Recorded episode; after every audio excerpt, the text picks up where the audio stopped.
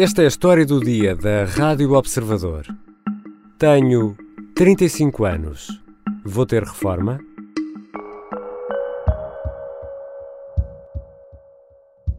Estes cálculos que o Governo diz que enviou são uma profunda aldrabice, são um desrespeito para com a Segurança Social, são um desrespeito, eu diria, para a nossa inteligência. Os pensionistas não são parvos, a Assembleia da República também não. A líder do Portanto, Bloco de Esquerda, Catarina Martins, junta-se ao coro dos que acusam o Governo e o Primeiro-Ministro de truques com o aumento das pensões.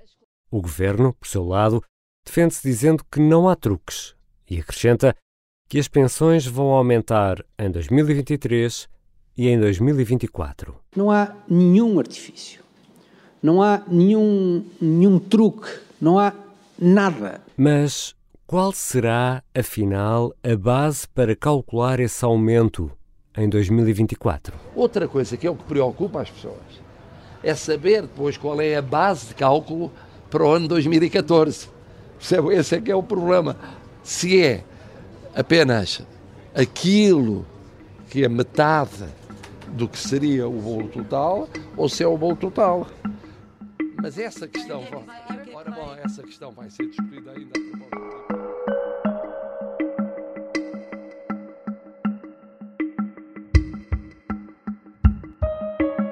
A segurança social e o futuro do sistema é um assunto que nos deve preocupar a todos. Os pensionistas, as pessoas que já não estão no ativo, têm dúvidas sobre quanto vão afinal receber, tendo em conta o aumento da inflação. Quem tem 50 ou 60 anos pergunta-se por estes dias quando vai ter acesso à reforma.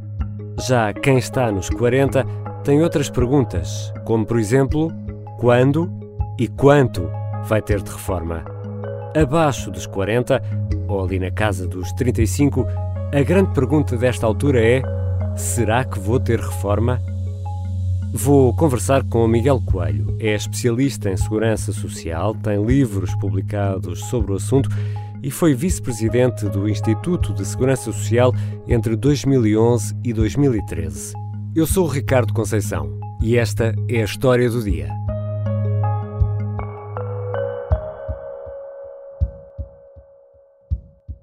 Bem-vindo, professor Miguel Coelho. Muito obrigado, Ricardo, pelo convite. Os ouvintes da história do dia são um pouco como os leitores da revista do Tintin, é dos 7 aos 77. Vamos começar aqui pelo início. Como é que este sistema funciona?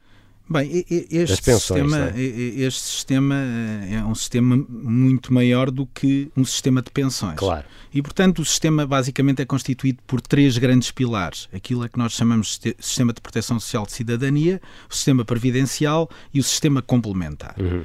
O primeiro pilar, o Sistema de Proteção Social de Cidadania, eh, tem um financiamento quase exclusivo do Orçamento de Estado e visa, ao fim e ao cabo, eh, financiar ou pagar despesas no âmbito da ação social uhum. ou no âmbito daquilo a que nós designamos de prestações não contributivas. Isto é, quem não contribuiu para o sistema não fica, uh, diria eu, sem apoio do a Estado. Zeros, é? A zeros. Portanto, há pensões de velhice que são pagas por esta via uhum. de pessoas que nunca contribuíram uh, para, a para, para uh, a segurança social.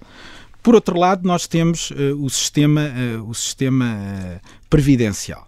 Portanto, o, o sistema previdencial é um sistema que se alimenta fundamentalmente das contribuições e cotizações das empresas e dos trabalhadores. Uhum. Portanto, os trabalhadores pagam 11% as empresas, em regra, pagam 23,75, uhum. a que corresponde a uma taxa contributiva global de 34,75%. Aplicada a cada ordenado, não é? Isso, exatamente, aplicada a cada. Depois temos, eh, enfim, claro, os regimes do, dos trabalhadores uh, independentes, mas no, no, trabalhador por conta de uhum. outra, uhum. é, esta é a regra, esta é a regra geral.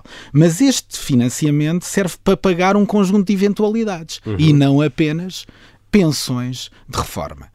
Portanto, estamos aqui a falar do subsídio de morte, estamos aqui a falar do subsídio de desemprego, subsídio de parentalidade, subsídio de doença, doenças profissionais, invalidez, pensões de sobrevivência. Portanto, há aqui um conjunto de, de eventualidades que é financiado por esta uh, designada taxa social única uhum. de 34,75. E depois temos o tal sistema uh, complementar que corresponde ao sistema dos PPRs, das associações mutualistas, dos certificados de reforma do Estado, uh, e, e é um regime voluntário. Mas na prática, e olhando aqui para, para as pensões, que é o que tem estado aqui também na, na ordem do dia, aquilo que hoje descontamos, nos tais 11% que descontamos no recibo de ordenado à nossa, à nossa conta, esse dinheiro serve para pagar, uh, por exemplo, as reformas dos meus pais e não a minha reforma. Serve. Portanto, o, o, o, sistema é um sistema de repartição. O que é que isso significa do ponto de vista prático?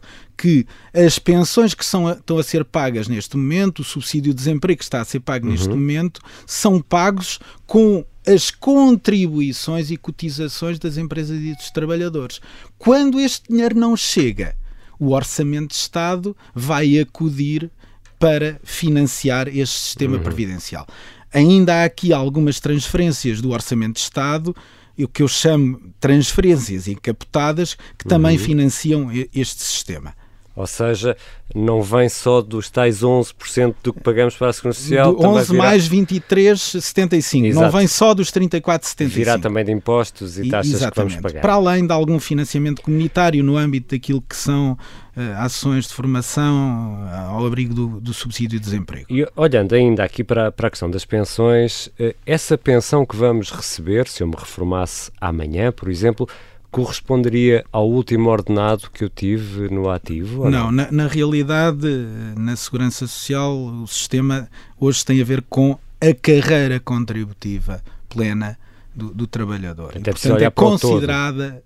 No passado já foram os 5 dos melhores 10, etc. É preciso ver que eu estou aqui a falar do sistema de segurança social, porque na Caixa Geral de Apresentações o regime no passado foi diferente e, uhum. e houve um momento em que, na realidade, para o pensionista era melhor estar uh, reformado do que a trabalhar, porque a pensão que iria obter era superior ao último ordenado que obtinha, líquido de impostos. Mas esse tempo já lá vai. Eh, esse tempo já lá vai e hoje há uma convergência nos dois sistemas. Então, aqui olhando do ponto de vista legal, qual deveria ser o aumento das pensões em 2023? Bem, há um diploma que prevê, enfim, um, há um conjunto de regras e neste caso em concreto previria um aumento das pensões entre 7,1% e 8%. Este ano temos um ano extraordinário, onde a pensão, onde a inflação vai, vai ser, na, eh, para efeitos de pensões, será qualquer coisa como 7,10%, porque é a pensão medida em novembro. É isso que resulta da lei. Provavelmente aquilo que quer, quer saber é, bem, mas o governo fez isto de outra maneira. Exatamente. Cumpriu a legalidade? Cumpriu a legalidade. Porque na realidade o aumento que ele vai dar ao uh, pensionista hum. para um horizonte de, uh, de, de, final de 2023 é exatamente o que daria caso optasse pela aplicação da fórmula normal. Portanto, o então, pensionista assim? não vai perder nada neste primeiro ano. Hum. O problema vem a seguir. Então, qual é o problema? Bem, e o problema, eu, eu gostava só de fazer aqui, se me permite, uma, uma pequena conta. Vamos, Vamos admitir que, que o aumento uh, seria de 8%. Portanto, uma uhum. pensão uhum. de 100 euros passaria em 2023 para 108. 108. O governo decidiu fazer o quê? Bem, aos 100 euros disse eu vou aumentar em 4%, passa para 104 e dou os outros 4 euros que faltam em outubro, one shot. Uhum. Portanto, em outubro a pessoa recebe 4 euros e a partir de 2023, em 2023, recebe 104 euros. Portanto, 8 euros na primeira solução, 4 mais 4, 8 euros. Uhum. Até aqui tudo bem. O problema vem a seguir. Porque a partir de 2024, a base de cálculo para as atualizações já não vai ser os 108 que deveria ser, mas os 104, o que significa, por exemplo, se uh, essa pensão fosse uh, atualizada em 5%. Uhum. Em 2024 e 2025, com a solução adotada atualmente, o uh, pensionista vai receber 109,2 em 2024, 114,7 em 2025. Quanto é que receberia se tivesse sido adotado o sistema original? Em vez de 109,2, receberia 113,4. E em vez de 114,7, receberia 119,1. Primeiro, não há truque nenhum.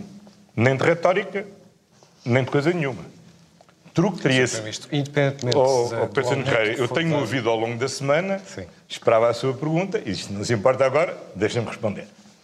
Não há truque nenhum. É com esta solução um do governo, a partir de 2024, 2025, 2026, os pensionistas vão deixar de ter meia pensão por ano. Meia pensão.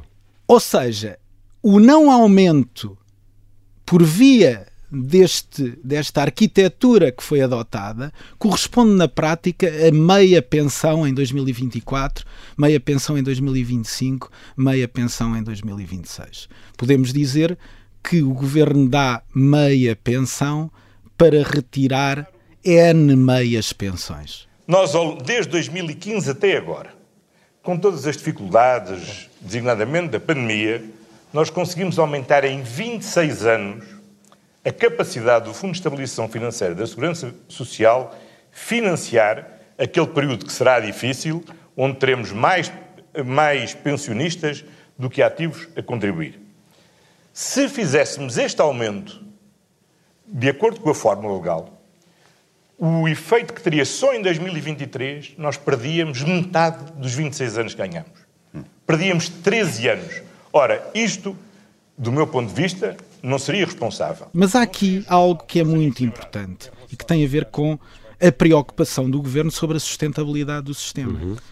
E que não é nova. Vamos lá ver uma coisa. Em todos os uh, orçamentos de Estado há uh, uh, um documento que analisa a sustentabilidade do sistema de segurança social. E o governo, no relatório que fez para 2022, orçamento de 2022, já fala claramente daquilo que se espera uh, num horizonte uh, de, de 10 anos. Uhum. E, e, diz claramente que a partir do início da década de 2030 uh, haverá um saldo, um desequilíbrio próximo de 1% do PIB no sistema previdencial da Segurança Social. Uhum. E antecipa que a falência do sistema isto é, o esgotamento do Fundo de Estabilização, ocorra no início de 2050. O que agora nos vem dizer é, bem, se fizéssemos o aumento previsto, nos termos previstos, melhor dizendo, esse desequilíbrio antecipava-se em seis anos e o colapso do sistema acontecia mais cedo. Portanto, e isso o... bate certo com as suas contas? Vamos lá, eu, eu, para mim é evidente, vamos lá, e não há novidade nenhuma, porque andamos aqui, uh, alguns de nós, uh, falo do professor Ribeiro Mendes, uhum. falo do professor Jorge Bravo, falo do professor Pedro Corte Real, do professor Pereira da Silva, há muita gente que há muitos anos tem falado exatamente disto uhum. e, e não é novidade para ninguém. Já vamos voltar à conversa com o professor Miguel Coelho. Temos de olhar para o futuro deste sistema da segurança social.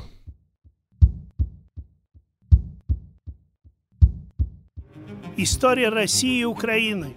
Em russo, isto significa história da Rússia e da Ucrânia.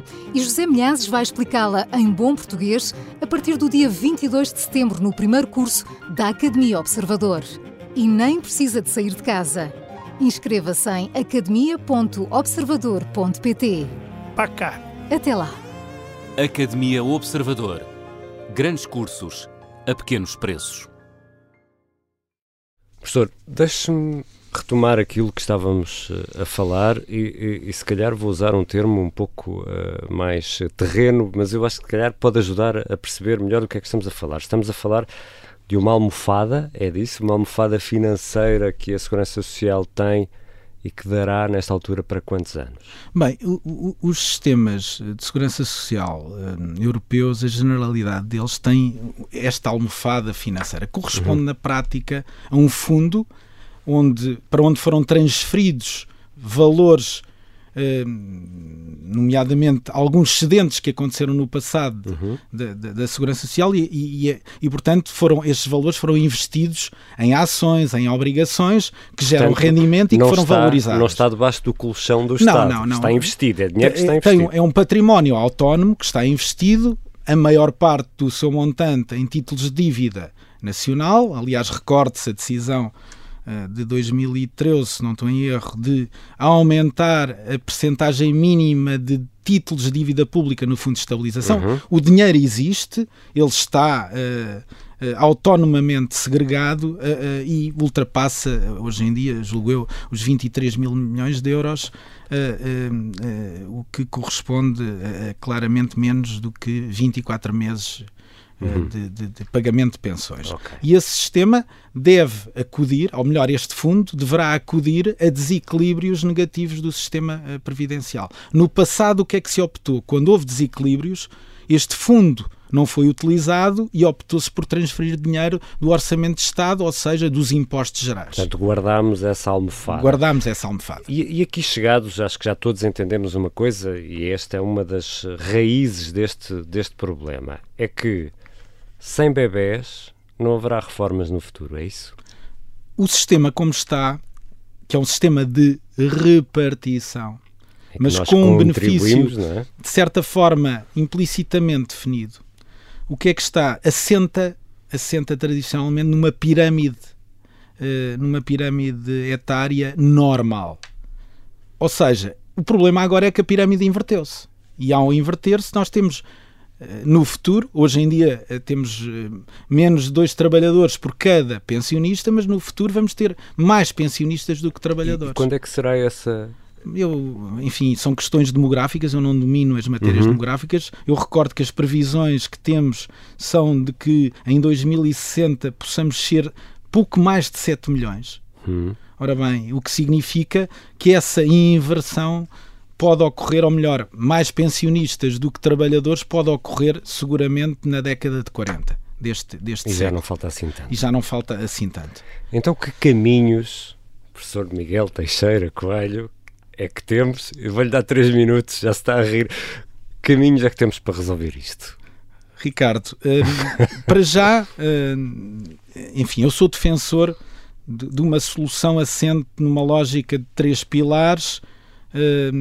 Um pilar obrigatório, de contribuição obrigatória, o sistema de repartição, mas ao estilo sueco, isto é, em que as contribuições vão para uma conta específica do trabalhador para ser de certa forma hum, de certa forma valorizada valorizada ao longo do período de trabalho sendo que eh, esta, esta, quando eu digo vão para uma conta, vão em termos fictícios para hum. uma conta, nós sabemos não todos é um os anos, não. não, não vai ficar lá, as, as, contribuições dos trabalhadores servem para pagar aos pensionistas, uhum. mas eu vou ficar com o registro das contribuições e da sua valorização ao longo do tempo, uhum. de acordo com o crescimento do PIB e a inflação.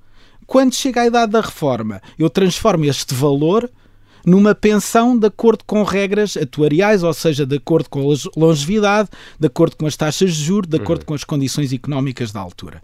Isso dá-me uma pensão. Há uma segunda componente, que é uma componente também obrigatória, mas em regime de capitalização pura, como se fosse um PPR. Uhum. E um terceiro, um terceiro elemento, que é uma componente voluntária, como temos atualmente. Bem, se no final do dia a pessoa receber uma pensão que é insuficiente para manter o seu nível de vida, e se for uma, uma pessoa que tenha necessidades financeiras efetivas, então o Estado deve dar um complemento até que essa pensão atinja um mínimo para garantir condições de vida mínimas à, pessoa. Esse complemento será, obviamente, sujeito a uma condição de recurso. Portanto, há soluções, há soluções pensadas, há várias hipóteses. O que é que falta? Há muitas ideias que têm que ser discutidas. E a grande questão é que se criou uma clivagem Benfica-Sporting ideológica. ideológica entre PS e PSD numa matéria que é de eh, emergência nacional. E, portanto, o que os senhores do PSD e do PS têm que fazer é, tecnicamente, juntam-se à mesa, procuram chegar a uma solução e depois é aplicar politicamente essa solução. Em 1990, o sistema sueco estava falido. Uma equipa de técnicos desenhou um novo modelo e os políticos tiveram a coragem de o aplicar. Se não fizermos isto, daqui a 10 anos não temos nada para discutir. Então, e olhando aqui para o título do nosso episódio de hoje, para esta pergunta, quem tem hoje 35 anos vai ter reforma? Quem tem hoje 35 anos terá a reforma enquanto o Estado tiver condições de aumentar os impostos a todos os portugueses para pagar essas reformas. Mesmo que sejam pouquinhos a pagar impostos. Mesmo que sejam pouquinhos. Obrigado, professor. Obrigado, Ricardo.